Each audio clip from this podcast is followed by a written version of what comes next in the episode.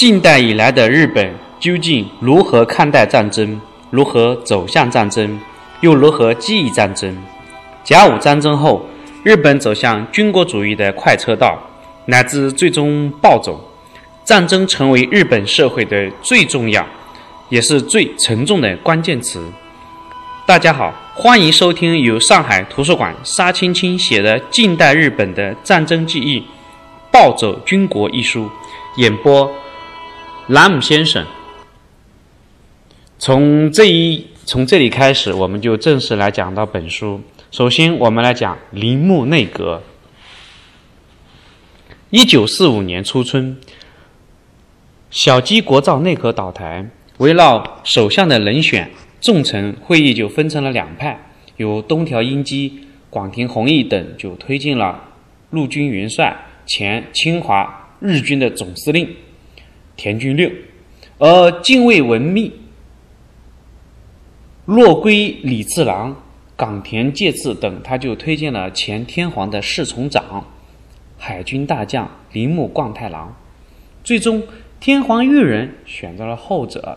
起初，这位几经失聪的海军大将，他是打算推辞，对天皇表示说：“我对政治也是外行，年纪也大了，耳朵还听不见。”裕仁一再坚持，他才勉强答应出马收拾残局。一九四五年四月七日，铃木内阁正式成立，这也是二战之前。嗯，结束之前，日本的最后一届内阁，作为明治维新以来第四十二任首相，当时的铃木太郎已经七十七岁了，打破了之前大卫重信七十六岁出任首相的记录，成为迄今为止日本出任首相最高的年龄。铃木内阁当中最关键的两个职位。陆军大臣、海军大臣，分别是由阿南惟几陆军大将、米内光政海军大将来担任。此刻摆在这位众人眼中的老首相面前的难题，不是如何再去进行战争，而是如何结束战争。日本的最终战败只不过是时间问题。铃木本人是一种已死之人的心态来面对即将到来的终局。在关低起居室里面，经常苦思冥想的我，突然想起自己早在那次二二六事件当中，血染的黎明时分，我就已经死过一次。这是因为啊，呃，在九年前，在所谓帝都不祥事件，就是二二六事件当中，铃木成为了叛军诛杀的对象，身中了两弹，但是却得以生还。所以他说，把自己是已经当成一只死过的人了。好，虽然台面上依然喊着今天无论打到哪里都一定要把战争打赢的堂皇口号，但他心里却对兵败如山倒的事实心知肚明。然而，当时的大部分日本的军政高层跟他一样，大家心里面都是存了最后一的一丝侥幸。希望能在冲绳战役当中重创美军，进而获得体面的和谈的筹码。可事实上，连天皇裕仁也是这么考虑的。一九四五年二月，在与前首相近卫文密交谈的时候，裕仁对于什么约束陆军、约结束战争这样的建议，他是表予了否认的。反而认为，只有取得了一场大胜，才能够去谈所谓的中战工作。他明确的指出，不再取得一场战果的话，就难以推进这样的工作。这个推进这个工作，就是推进结束战争的工作。那么，他这这里所谓的战果，就是希望日军能够在冲绳战役当中重创美军，但是。在近卫看来，这无疑是幻想。天皇还期待决战以后再去结束，而事实上，既不能在冲绳中予以歼灭性打击，但也不能指望冲绳有较好的战机。在铃木内阁成立最初的两个月里，前线传来的都是冲绳占据不断恶化的消息。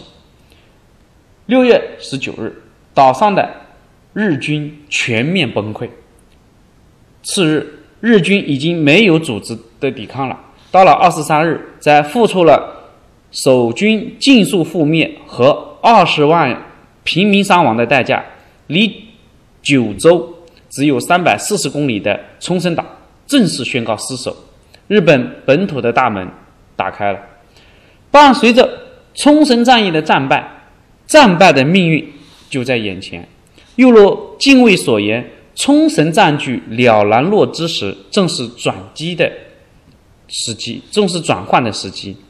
至此，天皇裕仁被迫放弃以战促和的幻想，开始考虑如何的求和。其侧近文官如松平康昌早就记得，冲绳败局已定之后。裕仁曾经明确的对铃木说：“是否应该结束战争？”在六月二十二日举行的最高战争指导会议上，天皇打破常规，率先发言。一般像这种战争这种会议的话，天皇应该是最后一个发言的。这一次他是率先发言。六月八日的会议仍然决定了战争进行到底的方针，但是。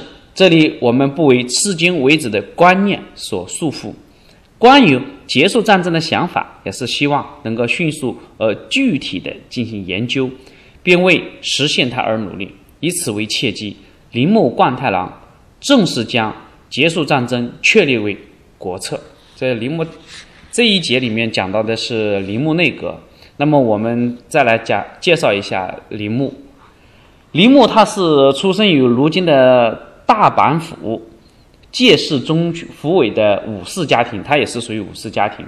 自1884年进入了海军兵学校以后，开始了漫长的军旅生涯，先后参加过甲午战争、日俄战争。1914年出任海军省次长，1923年普海军大将。之后既担任过联合舰队司令长官，也担任过海军军令部长。一九二九年被编入了预备役，担任天皇侍从长，期间曾与阿南惟几在宫中共事过。二二六事件当中被列为刺杀对象，侥幸未死。铃木精通中国古文典籍，尤其爱读《道德经》。日本投降的前夕，关帝会有美军的轰炸，仍然让自己的孙子赶紧去剧的书店里面购买《道德经》，以备随时翻阅。出任首相以后，多次跟属下念叨：“治大国如烹小鲜。”作为战争结束前的最后一任首相，铃木也是日本历史上最后一位非国会议员出身的内阁总理大臣。好，我们关于总铃木内阁的这这一节就讲完了，谢谢。